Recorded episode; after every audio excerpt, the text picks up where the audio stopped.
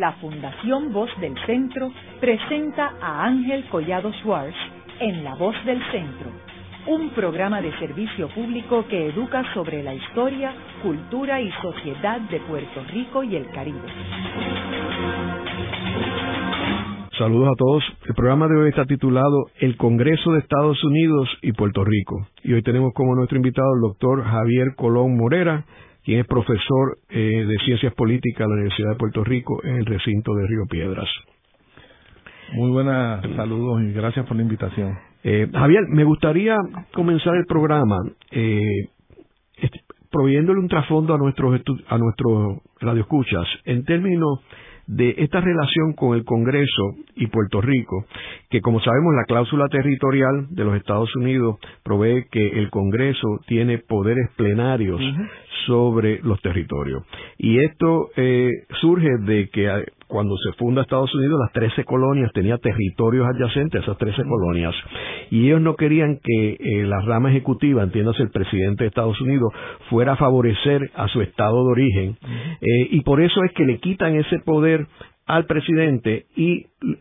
las 13 colonias como conjunto, a través del Congreso de Estados Unidos, es la que tiene poderes plenarios sobre esos territorios. Que luego el Tribunal Supremo, a raíz de la guerra hispanoamericana, donde Estados Unidos se convierte en un, en un imperio con territorios de eh, áreas no adyacentes, como es el caso de las Filipinas, Guam eh, y Puerto Rico, es que el Tribunal Supremo en los casos insulares determina que hay territorios incorporados y no incorporados, los no incorporados no van eh, camino a la estadidad y los otros sí. Eh, y segundo, que luego definen que la relación entre Puerto Rico y los Estados Unidos es que Puerto Rico pertenece pero no es parte de Estados Unidos. Así que enmarcado en esto, podemos quizás hablar de, eh, Javier, el, el, el inicio de esta relación que viene con la aprobación del Tratado de París que es cuando termina la guerra hispanoamericana y donde España cede a Puerto Rico y a y a Guam y a Filipinas, que hay un intercambio de dinero que tienen que pagar por lo de Filipinas, eh, y aunque Cuba es un país independiente, pero, pero ellos buscaron la forma de controlar a Cuba también. Eh, y sería bueno que le explicaras de que eh, por qué ese tratado no fue aprobado por unanimidad y, y, fue eh, un debate bien, bien eh, angustioso dentro de Estados Unidos y por qué. Sí, sí quizás sería interesante ubicar esta discusión primero en el marco de la Constitución de Estados Unidos, porque yo creo que parte de lo que sucede es que desconocemos eh, cuál es la, la, la fuente de la constitución y cómo la constitución va a ser definitoria en esta en estos debates verdad eh, en el caso de la, la, adquisición de los territorios se suscita un debate eh, muy fuerte entre los imperialistas y los antiimperialistas verdad que tenía como base la la preocupación, por un lado, de aquellos que planteaban que Estados Unidos como democracia constitucional no debía seguir el ejemplo de otras potencias de la época que estaban en el negocio de la adquisición de territorio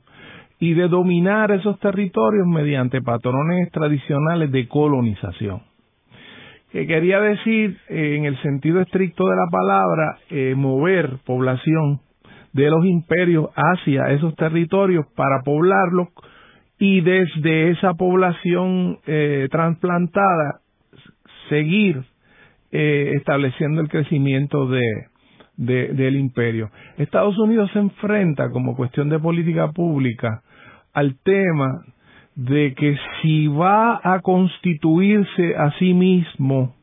como un imperio y en ese momento Estados Unidos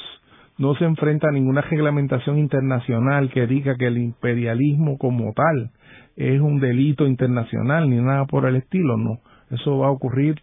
en la década de los 60 del siglo XX. Eh, había que equiparar la situación de Estados Unidos a la del resto de los países que estaban activamente en la adquisición de territorio y expandir eh, ese control. Y hay un gran consenso social de la época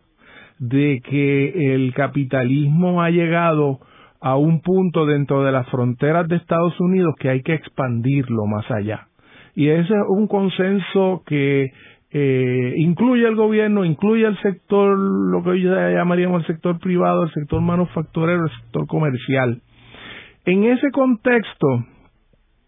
un debate muy importante es cuál va a ser la forma de dominación específica de esos territorios. Y en ese sentido, el, el Tratado de París va a ser esencial porque en vez de resolver esa discusión, lo que hace es que la traslada al Congreso. Porque la sección más importante del Tratado de París es aquella que dice que la condición política y los derechos civiles de los residentes al momento de la adquisición del territorio los va a definir luego el Congreso. Así que dentro de la estructura de división de poderes del sistema norteamericano, queda muy claro desde el principio mediante el Tratado de París que el ente dominante en la formulación de una política pública eh, coherente, hasta donde puede ser coherente una política colonial como esta, va a recaer en la rama constitucional legislativa. Y eso eh, es una cuestión fundamental, fundamental, porque va a establecer que la definición de las políticas coloniales, según, si bien van a estar influidas por el pensamiento de los presidentes y por el comportamiento electoral, que en este momento va a beneficiar a los imperialistas y a McKinley, eh, va a ser el Congreso el que va a definir esa política territorial y la política en particular de cuál va a ser la inserción que van a tener esas poblaciones coloniales dentro del sistema colonial. Y ahí a veces nos equivocamos, pensamos que los antiimperialistas eh, estaban preocupados principalmente por el bienestar de las comunidades colonizadas. Realmente los antiimperialistas su preocupación principal era que no se contaminara el cuerpo político y social de Estados Unidos con la posibilidad de que esa anexión, ese, ese emplazamiento colonial, creara unas circunstancias que pudieran desembocar en la anexión formal y en la, y en la federación. Y entonces ahí es donde se empiezan a establecer desde el principio esos grandes debates, que en el caso de Puerto Rico se van a manifestar en la aprobación del tratado y se van a manifestar luego en el proyecto de ley Foraker que originalmente contenía una disposición de ciudadanía norteamericana, pero que cuando se miró en el conjunto del sistema colonial y se, se determinó que en el caso de Filipinas eh, era, era muy claro para ellos que Filipinas no debía bajo ninguna circunstancia eh, eh, ponerse en, en, una dirección de, de, de incorporación que, que no era asimilable al cuerpo político, esa consideración sobre Filipinas más la visión este, racista, este, eh, de, todos los territorios en general, pero con unas diferenciaciones entre cada uno de ellos, pues va a llevar a que el Congreso decida entonces crear la ciudadanía puertorriqueña. Por eso es que algunos de los estudiosos de esto eh, dicen que la ciudadanía puertorriqueña realmente es un fruto amargo del racismo de la época la ciudadanía puertorriqueña dentro de la discusión que hubo en Estados Unidos realmente fue una forma de diferenciar y establecer la existencia de unos cuerpos políticos, que esa iba a ser también la situación de, de Filipinas, iba a ser y es la situación de Guam, iba a ser y es la situación de Samoa, no iba a ser y no es la situación de eh, Hawái, que había sido adquirida más o menos para la misma época, pero que en el diseño geopolítico eh, contaba con unas condiciones que hacían más viable desde ese periodo la posibilidad de la anexión formal. por la existencia en Hawái de una minoría blanca en el control de la estructura gubernamental. Así que eh, es, es, es bien importante que, que anotemos aquí que desde el inicio se establece que el Congreso va a definir la política territorial número uno, número dos, que esa política territorial no va a tener continuidad con lo que había sido hasta entonces la expansión territorial de Estados Unidos de sus territorios contiguos y de los territorios que estaban más bien poblados por poblaciones blancas y en todos los casos dirigidos por una élite blanca que dominaba el proceso político. Eso ya no va a ocurrir con Puerto Rico, ya no va a ocurrir con Filipinas, ya no va a ocurrir con Guam, ya no va a ocurrir con Samoa. Y lo que van a tener en común estos territorios van a ser una gran importancia geopolítica y militar. Eh, así que, en cierto modo, eh, se va a definir aquí, eh, Ángel, una una diferenciación entre lo que luego vamos a diferenciar entre el colonialismo formal y el colonialismo informal. Es, Javier, hay un detalle también que Estados Unidos, debido a que eran 13 colonias, este elemento de colonia versus imperio eh, es muy sensitivo para ellos. Y por eso es que uno no va a ver la palabra colonia en ningún sitio, en ningún sitio de Estados Unidos y ellos le llaman territorios. Eh, por ejemplo, en el caso de eh, Gran Bretaña, en el caso de, de Francia, de España, ellos tenían oficinas para sus colonias y le llamaban así colonia. Y ahí estaba India, ahí estaban todas sus colonias. Ellos de frente no tenían problema. Y los Estados Unidos era otra de las colonias. Pero Estados Unidos, por eso es que yo, ese, ese tema es un tema bien, bien, eh, bien frágil para ellos y bien controversial y ellos no lo tocan. Y al día de hoy no vas a ver a nadie hablando de Estados Unidos en, de una forma oficial que Puerto Rico es una colonia de ellos. Sí, sí, sí. Tías Monge se refiere a eso en su libro, de cómo, de cómo para los norteamericanos es ofensivo el término. Yo creo que ciertamente, Ángel, tendríamos que, yo creo que tú vas a estar de acuerdo, que también es verdad que el conjunto de instituciones jurídicas que existen dentro del marco de lo que llamamos la relación colonial entre Puerto y Estados Unidos tiene muchas características de democracia formal, de constitucionalismo, de derechos individuales, de, de una serie de características que no son propias, si uno es honesto intelectualmente, de lo que fue el colonialismo eh, en esas primeras etapas, que era una subyugación eh, directa, eh, coercitiva, y que no tenía estos elementos que Fred Rivera Ramos ha, este, ha, estudiado muy en profundidad que tienen que ver con pues lo que podríamos llamar un colonialismo moderno, un colonialismo eh, en donde el control principal se ejerce probablemente a través de la hegemonía,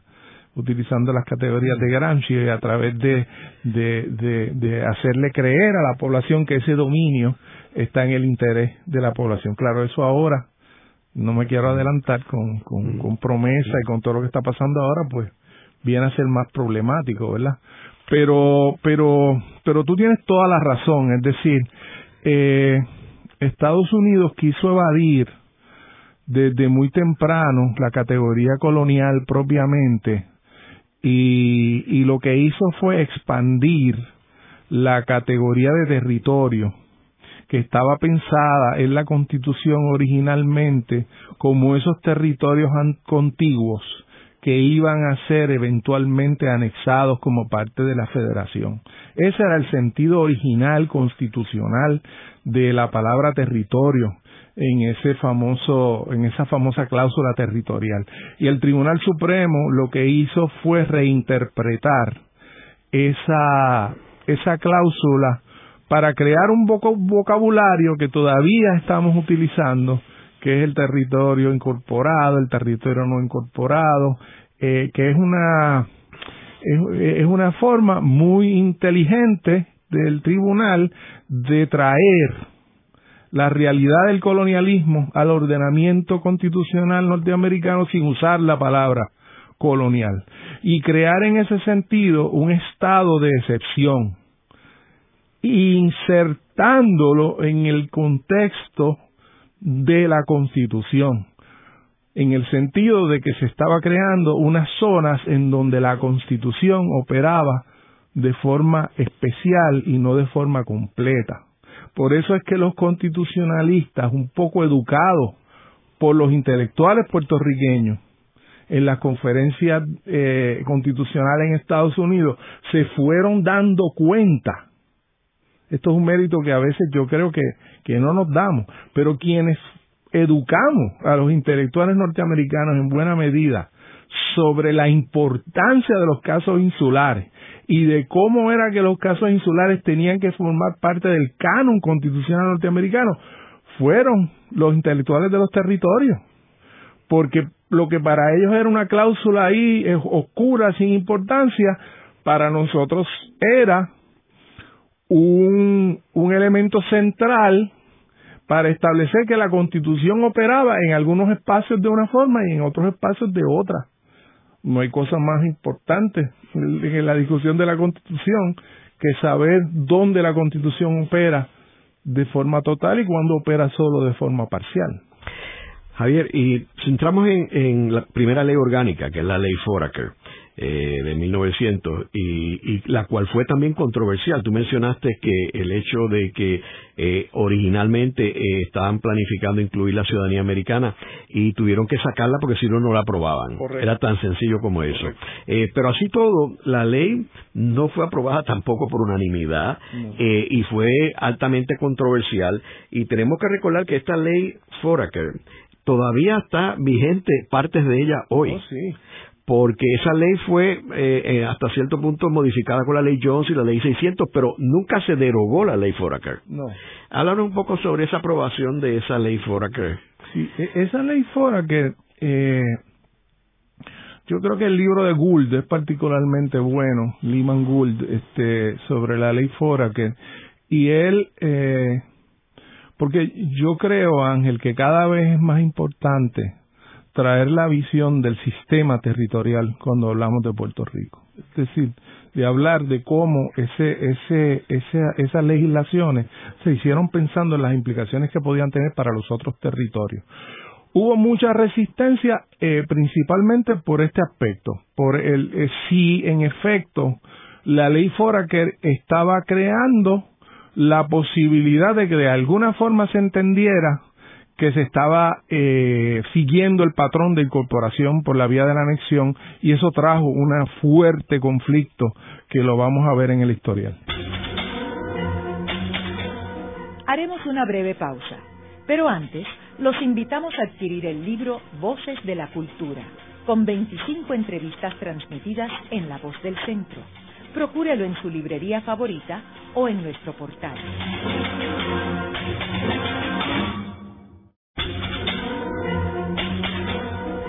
Están escuchando a Ángel Collado Schwartz en La Voz del Centro.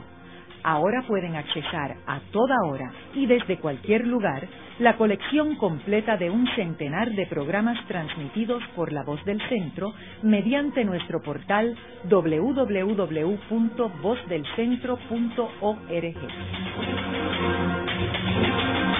Continuamos con el programa de hoy titulado El Congreso de Estados Unidos y Puerto Rico. Hoy con nuestro invitado, el doctor Javier Colón Morera. Javier, nos quedamos en el segmento anterior hablando de la ley Foraker. Sí.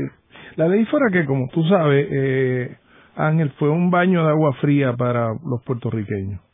porque había mucha expectativa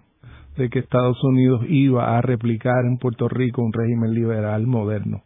eh, estaba toda la expectativa de que Estados Unidos había las fuerzas del bien habían ganado la guerra civil, era una potencia industrial, era un líder mundial, en cierto sentido, bueno, empezaba a emerger ya como una potencia mm, de importancia. Y entonces eh, realmente resultó un baño de agua fría muy fuerte porque eh, la ley Fora que reflejó muy bien el carácter colonial de lo que se quería hacer con Puerto Rico. Eh, el, el, tema principal, en cierto sentido, de la ley Fora, que tenía que ver primero con ese aspecto de subrayar que era una comunidad ahora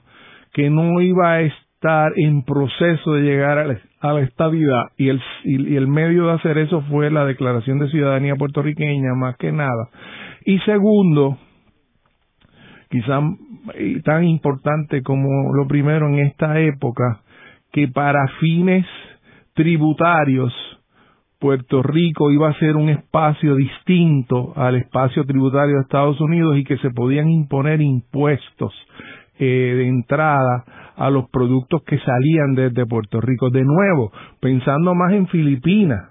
y en el efecto que podía tener la exportación de productos de Filipinas a Estados Unidos que en el de Puerto Rico. De nuevo, tratando de diseñar un sistema territorial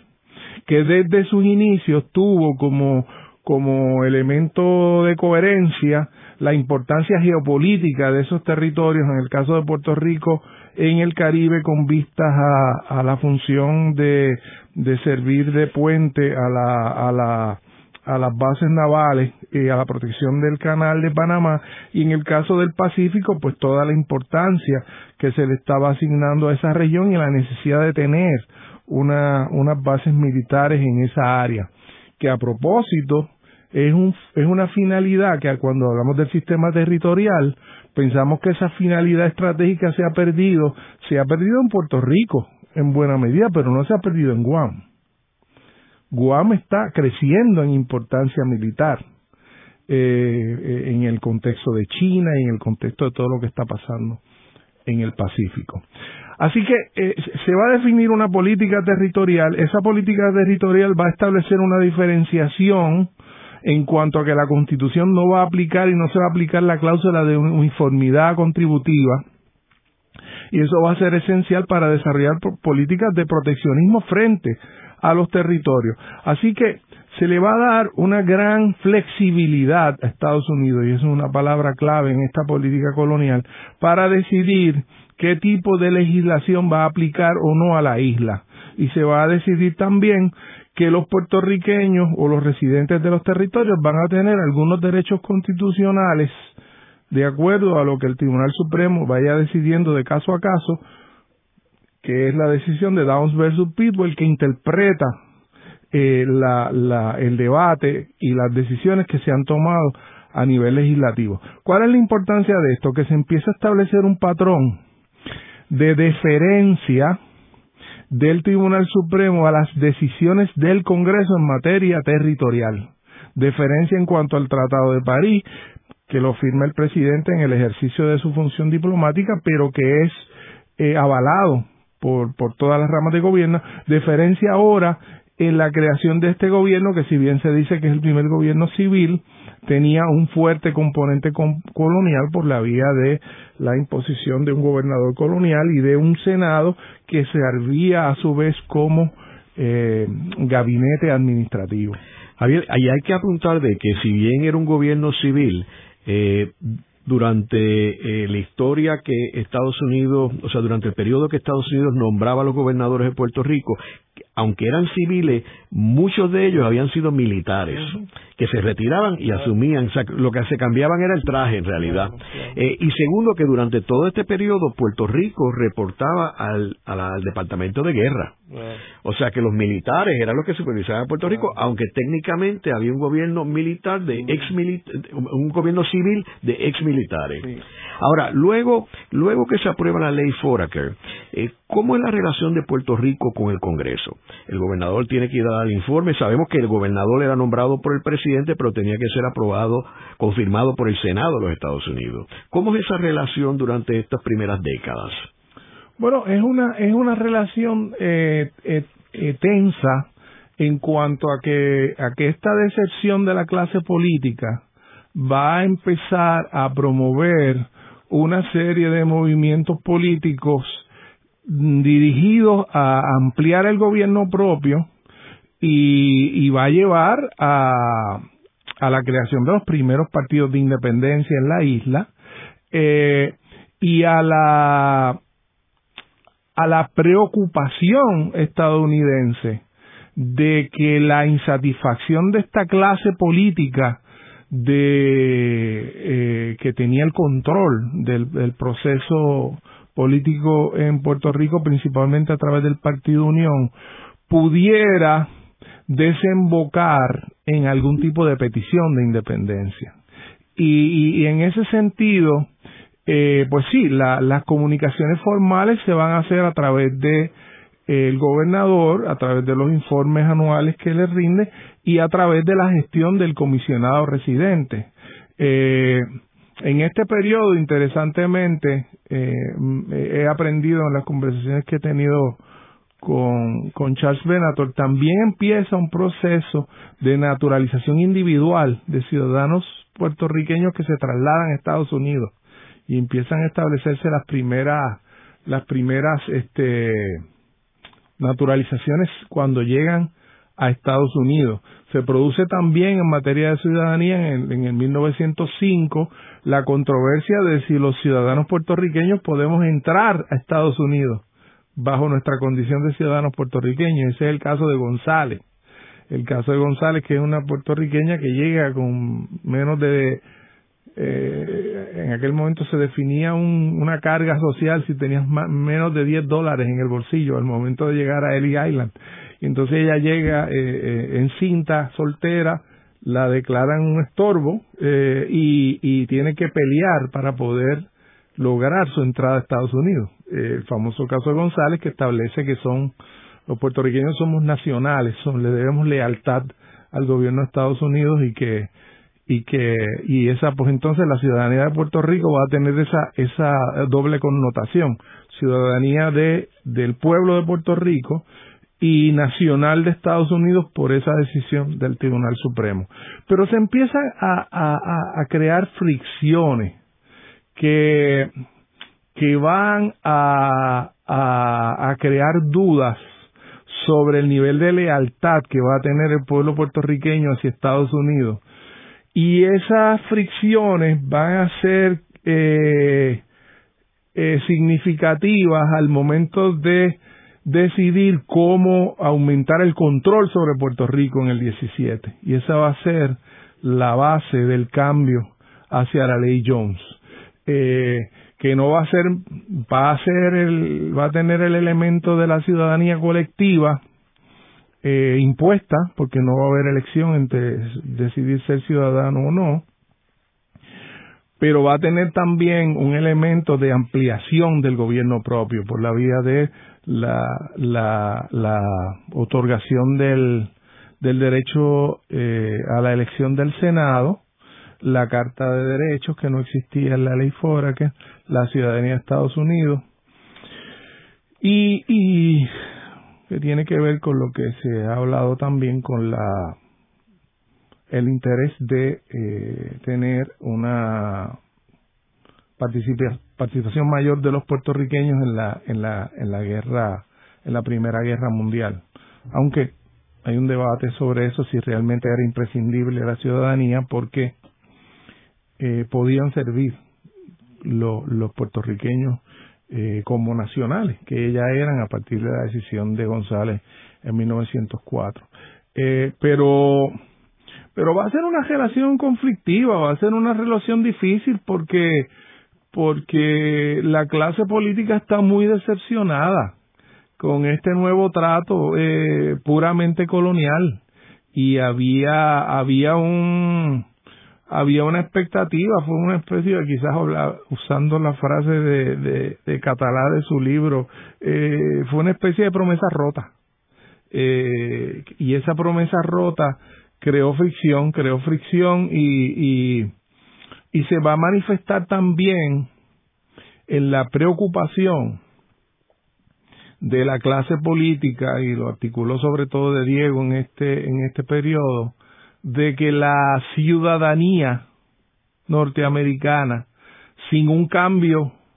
real del contexto colonial, en vez de convertirse en un elemento de verdadero de modernización o de la creación de una comunidad política autónoma, iba a ser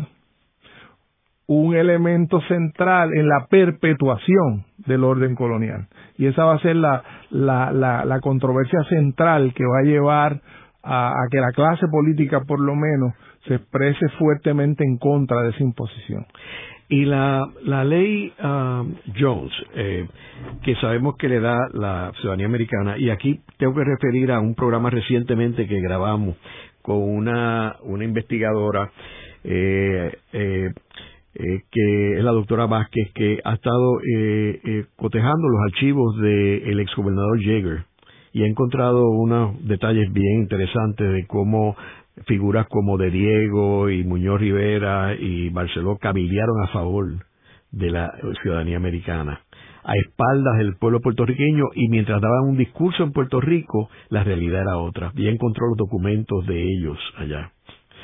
Eh, pero entrando ya a la ley 600, Javier,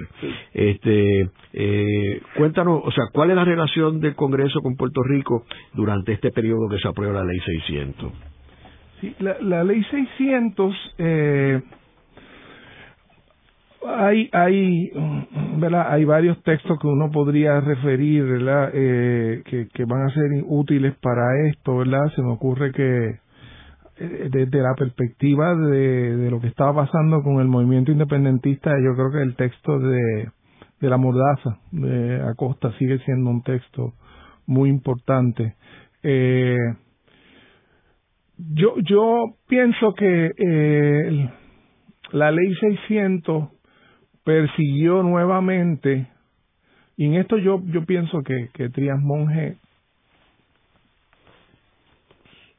tiene una explicación muy coherente. O sea, la, la política colonial de Estados Unidos hacia Puerto Rico ha sido muy estable. Ha sido muy estable. Eh, eh, ha procurado siempre mantener el control de la soberanía, eh, cediendo espacios en determinados momentos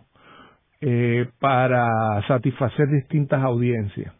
Y en el caso de, del 50, obviamente, hay una audiencia interamericana que está un poco este, preocupada con, con la pervivencia de un sistema que no tiene forma de ser defendido internacionalmente y Estados Unidos quiere liberarse de que se le empiece a señalar como, como potencia colonial. Y es muy importante para ellos este poder eh, de alguna forma articular un, un ordenamiento que permita hacer lo que hicieron, que fue representarle a la comunidad internacional que Puerto Rico había adquirido suficiente nivel de soberanía propia como para salir de la lista de territorios coloniales. Eh, eh, eh y aquí se va a dar un doble discurso en donde es interesante, a mí siempre me impresionó mucho un, un, escrito de Torruellas comentando el libro de Trias Monge, en donde Torruellas muy efectivamente a mi juicio dice, ven acá, pero Trias hace una historia de todo este proceso y no habla de la participación que tuvo él mm. en la propia consolidación de este orden colonial. Y entonces eh, Torruellas llama la atención de que lo, la delegación de los populares que fue a la ONU en aquel momento le vende a Estados Unidos también la idea de que existe un pacto y que ese pacto ha sido avalado por el Tribunal Federal en el caso de Mora, en donde se hacen unas expresiones de que existe un pacto bilateral. Y en ese momento la delegación norteamericana un poco también compra la teoría del caso de Mora de que hay de que hay un pacto y se hacen unas expresiones muy fuertes de que no solo es un pacto sino que es eh, es una relación que no puede ser cambiada por ninguna de las partes. Si ninguna de las dos partes no están, no están de acuerdo, es una relación perpetua. Esa es, la, esa es un poco la, la, la representación que se hace eh, eh, a nivel internacional sobre el ERA. En ese sentido, pues el ERA cumple una función de, de discursiva, de, de, de sacar de aprieto a Estados Unidos en la ONU frente a una acusación de, de colonialismo. Mientras al mismo tiempo entonces se mantiene a nivel interno y a nivel constitucional la doctrina de los casos insulares, la doctrina de que es un territorio no incorporado y esas dos realidades pues, pues coexisten un poco paralelamente en mundos paralelos a la comunidad internacional diciéndole una cosa y en el orden y en el registro eh, institucional y discursivo interno, pues otra cosa. Ahora, esto que tú mencionas, Javier, del doble discurso, yo creo que es, bien importante porque Muñoz y, y Fernández que era el comisionado residente en aquel momento, le decían una cosa al Congreso distinta a la que decía aquí, decían aquí. Por ejemplo, y de hecho el mismo, el mismo Fernández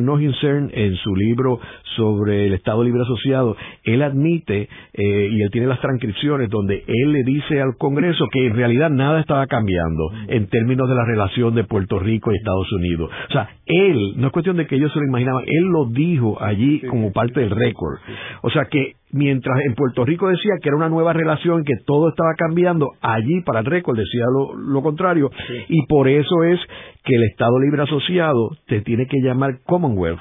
para que lo aprobara el Congreso, porque si ellos hubieran puesto Free Associated State, no lo hubiera aprobado el Congreso. Y déjame decirte que esto es bien importante, y yo creo que tiene mucho que ver con, no sé cuánto tiempo nos queda y cuándo vamos a llegar a, a donde estamos, pero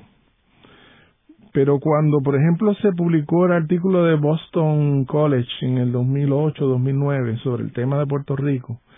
eh, eh, estos dos eh, estudiosos, Sloan y, Lawson, dicen que el ELA tiene en efecto un nivel de autonomía que Estados Unidos ha respetado. Pero esto es pre-promesa. Es decir, la, la, el argumento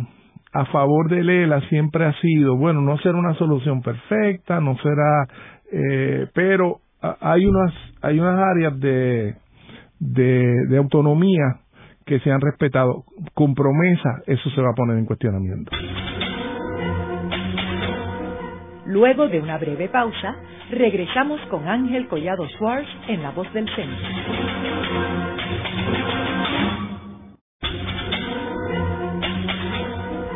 Están escuchando a Ángel Collado Schwartz en La Voz del Centro. Ahora pueden accesar a toda hora y desde cualquier lugar la colección completa de un centenar de programas transmitidos por La Voz del Centro mediante nuestro portal www.vozdelcentro.org. Continuamos con el programa de hoy titulado El Congreso de los Estados Unidos y Puerto Rico. Hoy con nuestro invitado, el doctor Javier Colón Morera. Eh, Javier, nos quedamos en el segmento anterior hablando de la ley 600 y cómo Muñoz eh, tenía un doble discurso, eh, el que daba en Puerto Rico y el que daba en Estados Unidos. Muñoz y Fernó y Trías, este, o sea, ese grupo. El Partido Popular sí, y el gobierno. Sí, sí, eh, sí. entonces, eh, ¿qué pasa? Que, que ¿Cuáles son los factores que van a favorecer el ELA? El ELA realmente, la consigna más importante en aquel momento era el progreso que se vive. Es decir, una vez eh, se da el gran cambio de la política de industrialización que se ubica más o menos en el 47, que es anterior formalmente al ELA, pero que ya está el Partido Popular ejerciendo eh, una gran influencia sobre la política pública, pues va a ser dirigido al, al, proceso de industrialización por invitación. Y ese proceso va a implicar, en términos socioeconómicos, la ruptura del régimen eh, semifeudal de la caña al régimen industrial moderno. Entonces, ese proceso intenso de modernización ocurre en el marco del ELA. Y entonces el ELA se beneficia en su marca de que es lo que ha creado las condiciones para la modernización. Cuando en efecto sabemos los que hemos estudiado esto que la, la, la base sobre la cual se basa los incentivos industriales en esa época tienen más que ver con la ley Foraker y tienen más que ver con la pervivencia en la ley Jones de los incentivos contributivos especiales que estaban ya en la ley Foraker, que continúan vivos en la ley Jones y que van a continuar vivos ahora bajo el nombre de Ley de Relaciones Federales, bajo la estructura de Lela. Pero de nuevo, en esa, en esa dimensión que tú estás trabajando muy bien entre las representaciones de la élite y lo que está eh, experimentando la, la población se está experimentando un, una transición a un modernismo capitalista que va a generar una modernidad que se le va a adscribir en ese sentido a Lela. Ahora, eh, Javier, Muñoz eh, Marín y el Partido Popular no veían el Estado Libre Asociado como algo que no evolucionara. Eh, y por eso es que casi inmediatamente después de aprobarse eh, el Estado Libre Asociado y la Constitución, que tengo que mencionar que la Constitución fue aprobada en un referéndum y luego el Congreso la revisó quitando la sección 20, que esa es otra forma dramática de uno ver que quien mandaba era eh, el Congreso, porque una Constitución aprobada por el pueblo debe ser el instrumento máximo en una democracia. Y cuando un cuerpo foráneo a este revisa la constitución de un país, eso, eso es claramente un, un acto de un imperio con su colonia. Eh, y entonces, eh, luego Muñoz empieza a hacer varios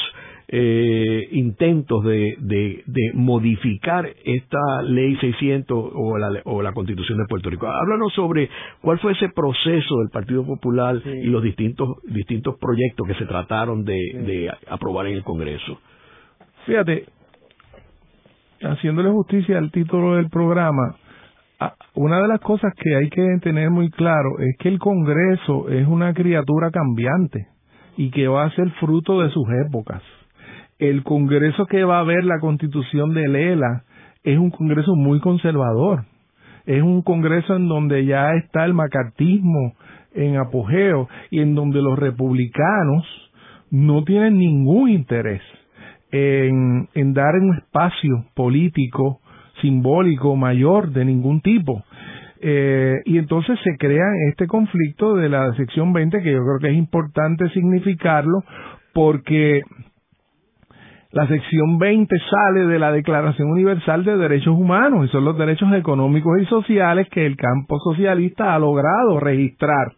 en las negociaciones que han tenido en París, en donde Estados Unidos ha estado representada por la viuda de Roosevelt, por Eleanor Roosevelt, que fue la, la delegada principal de Estados Unidos, y se logra esa negociación de consenso. Los republicanos no tienen ningún interés de que se pueda interpretar que la constitución de Lela va a ampliar esos derechos económicos y sociales y es tanta la virulencia del ataque que se hace que entonces se va a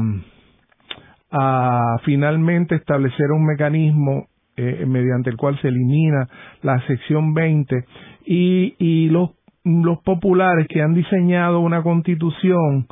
que que va a ser este si no la resolución del problema de la autodeterminación un paso decisivo empiezan a recortar el texto de la Constitución para adecuarlo a la realidad política de los de los republicanos y crea un problema, Ángel, que tú estoy seguro que has estudiado, que si bien establece como premisas correctas que el ELA no necesariamente es una aspiración última, no establece un proceso mediante el cual se pueda alterar la relación política. Eso queda ahí sin resolver y el Congreso cuando enmienda la Constitución,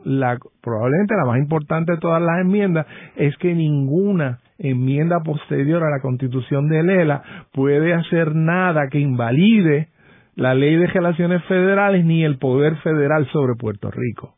Y en ese sentido restringen el uso de la Constitución como mecanismo de desarrollo político futuro. Eso es fundamental porque eh, yo creo que los norteamericanos leyeron bien a Muñoz. Sabían que Muñoz estaba en un proceso evolutivo a, crear una asociación política más eh, en una dirección de soberanía propia. Pero ellos no estaban interesados en eso y coartaron de esa forma las posibilidades de, la, de que la constitución de Lela fuera la base institucional desde la cual generar un desarrollo político futuro. Fíjate que eso viene entonces hasta nuestros días, que cuando se habla de Asamblea Constitucional de Estatus, no se habla de Asamblea Constituyente, porque si se utilizara el marco de la Constitución de Lela, no se podría traspasar el marco que impone ese arreglo de que el poder último de la relación reside en el Congreso. Y quizás el aspecto más colonial de las reformas que se le hacen a la constitución de Lela, porque se establece el límite que va a tener cualquier enmienda futura de la constitución para alterar el marco jurídico político. Por eso es que, que, yo digo que eh, ha, sido muy estable la política colonial de Estados Unidos hacia Puerto Rico. Siempre hay eh, la, la idea de que según se ha ido debilitando el elemento geopolítico de Puerto Rico a nivel internacional y el, elemento militar especialmente, pues se abra un espacio mayor para la consideración de unos de unos este, escenarios alternos. Pero, pero lo que se observa eh, en este periodo eh, es una regresión en el discurso político de Estados Unidos tratando de desconocer el aumento de autonomía política que implicó la creación de Lela en el sentido de la creación de, de una carta de derechos propia, en el sentido de unos derechos económicos y sociales que sí sobrevivieron a esa declaración y en el en el en el encuadramiento de un poder político local que no iba a estar sujeto a esos poderes plenarios del Congreso. Y esto quiere decir que los esfuerzos que hizo Muñoz y Fernández por tratar de modificar el ELA fueron eh, eh, inefectivo, ¿correcto? Inefectivo, y no solo inefectivo, sino que lo que observamos al presente es una regresión, es una... Eh, y, yo tengo que decir que, que a mí me ha sorprendido eh, la total falta de tacto, para llamarlo de alguna forma, en que la estructura política de Estados Unidos al presente ha declarado que tiene una capacidad casi total para reestructurar no ya los elementos federales, sino los elementos del orden político interno de Puerto Rico. Luego de la pausa, continuamos con Ángel Collado Schwartz en La Voz del Centro.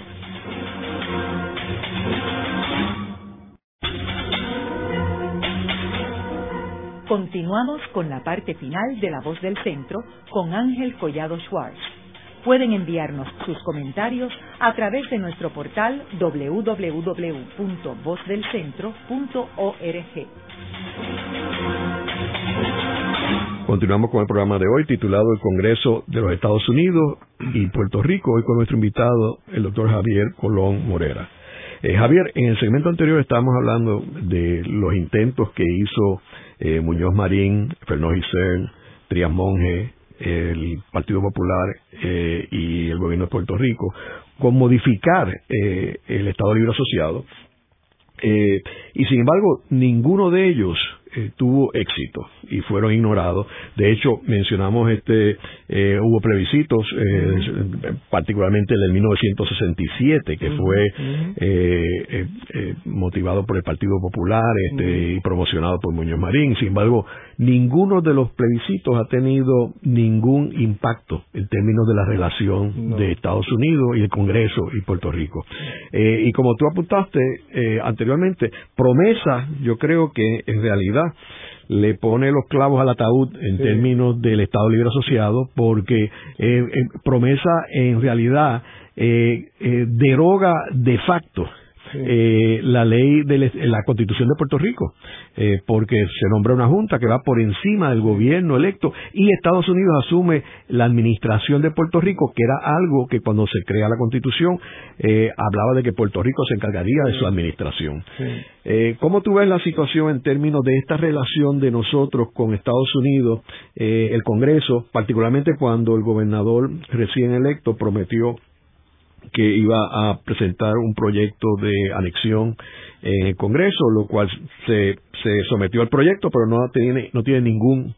otro cofirmante más allá de la comisionada residente, eh, y donde no hay ninguna señal de Estados Unidos de que hayan cambiado su opinión y su posición de no favorecer la anexión de Puerto Rico a los Estados Unidos. ¿Cómo tú ves todo esto, esta relación de ahora del Congreso con Puerto Rico? Mira, voy a, voy a, voy a utilizar, eh, si me permites, una cita breve de Carmen Cautier Mayoral, que fue mi queridísima profesora y la que me,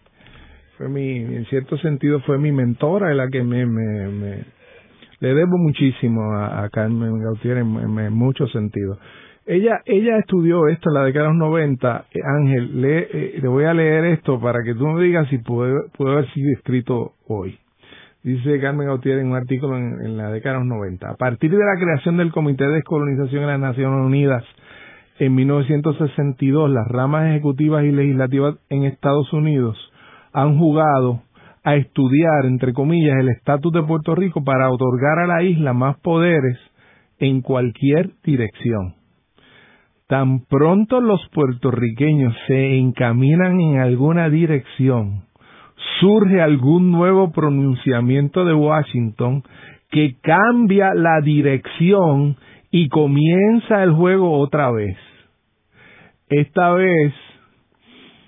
fíjate qué cosa más brutal, ¿verdad? Qué cosa más, más clara. Porque fíjate que no es ni siquiera en dirección a la autonomía o a la independencia o a la estadidad. Si el plebiscito se va a utilizar para afirmar una voluntad fuerte de cambio en una dirección, empieza un proceso de, de producir las condiciones para, para que ese el resultado sea menos claro, no, no, no, no, no, no envíe una señal clara de cambio. Y a mí, en ese, yo pensando en la carta del secretario de Justicia, Sessions, en relación al plebiscito que estaba pautado para junio, digo estaba porque no está claro cuál va a ser la fecha en que se celebre el mismo, es obvio para mí que las autoridades federales han actuado para desactivar un proceso que eh,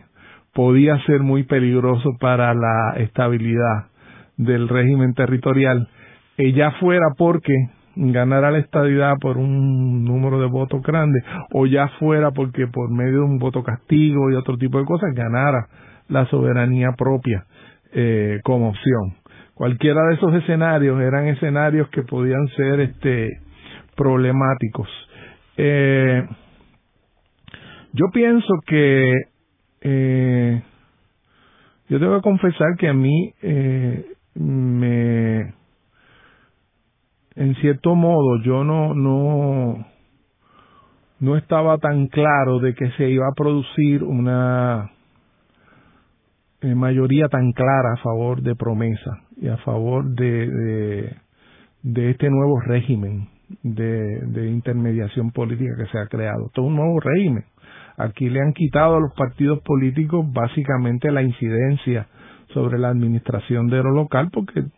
el que administra el presupuesto administra la vida de una sociedad y el, y el presupuesto ahora se va a definir entre la directora de la Junta Fiscal, entre el, juez que va a estar administrando la quiebra y las decisiones que tome en sí mismo la Junta. Así que,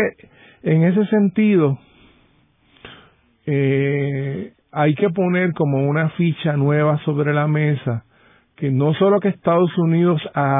afirmó que conservaba los poderes plenarios para eliminar la autonomía que había concedido, sino que lo ha hecho. Así que eso crea un nuevo, un nuevo escenario internacional en el caso de Puerto Rico. Falta un poco, lo conversábamos en, el, en, la, en, en la pauta, falta un poco que los puertorriqueños reconozcamos la oportunidad que crea ese nuevo escenario. Porque aquí nos hemos pasado pensando que como la relación es tan asimétrica entre Estados Unidos y Puerto Rico, pues va a surgir el cambio desde allá, eh, ya sea en la forma de un, que hablaba con Manuel, el rayo fulminante. ¿Te acuerdas del rayo fulminante de Juan? Eh, yo lo veo de otra forma. Yo lo veo como que los puertorriqueños estamos frente a una oportunidad de observar que esta política norteamericana puede terminar desbancando a Lela, desbancándolo discursivamente y desbancándolo en términos de sus poderes de gobierno propio, pero sin que necesariamente eso se convierta en una oportunidad si nosotros como sociedad no nos damos cuenta de que la coyuntura nos está abriendo unas posibilidades. Eh, y que esas posibilidades probablemente andan más en la dirección de, de obtener una un nuevo arreglo eh, basado en la soberanía política como como tú has este articulado en varios de los artículos y de libros que, que has publicado pero yo lo veo más como una oportunidad que puede surgir si mm, cobramos conciencia de las opciones que tenemos sobre la mesa. En el programa de hoy hemos discutido la relación del Congreso de Estados Unidos con Puerto Rico. Vemos que la misma surge desde el inicio de la relación a través del Tratado de París, el cual fue aprobado con una gran controversia en el Congreso de Estados Unidos, después las otras leyes como la ley Fora, que es la ley Jones, y después la ley 600, eh, que es la que crea, el, establece el Estado Libre Asociado y la Constitución de Puerto Rico. Y finalmente vemos como el, el mismo creador de, de la Constitución, el Partido Popular, quiere revisarla pero se da con una muralla Estados Unidos. El Congreso no, no quiere ni pretende revisar esta relación con Puerto Rico. Eh, ¿Y cómo culmina todo con la ley promesa del 2016? que es una ley que eh, de facto eh, elimina la Constitución de Puerto Rico porque Puerto Rico el Congreso asume unos poderes no solamente plenarios que siempre ha tenido, sino unos, unos, unos poderes de administrar la colonia como no lo había hecho nunca antes, ni siquiera con los gobernadores americanos, eh, porque esta Junta reporta al Congreso directamente eh, y, y, a quien tiene que rendirle cuentas al Congreso, no al pueblo de Puerto Rico. Y lo más, lo más interesante es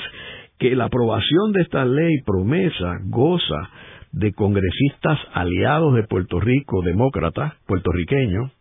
y eh, como Nidia Velázquez y Serrano, y del propio gobernador de Puerto Rico y presidente del Partido Popular Democrático, Alejandro García Padilla, en aquel momento. Él endosó la aprobación de promesa. Junto al comisionado residente. Y al comisionado residente también. entonces son la expresión oficial. Correcto, o sea que aquí tenemos una ley aprobada con el respaldo de los dos principales partidos políticos de Puerto Rico. Y eso nos lleva a una coyuntura histórica y a una, un momento de definición bien importante en términos de eh, los puertorriqueños y el futuro con los Estados Unidos. Muchas gracias, Javier. Muchas gracias.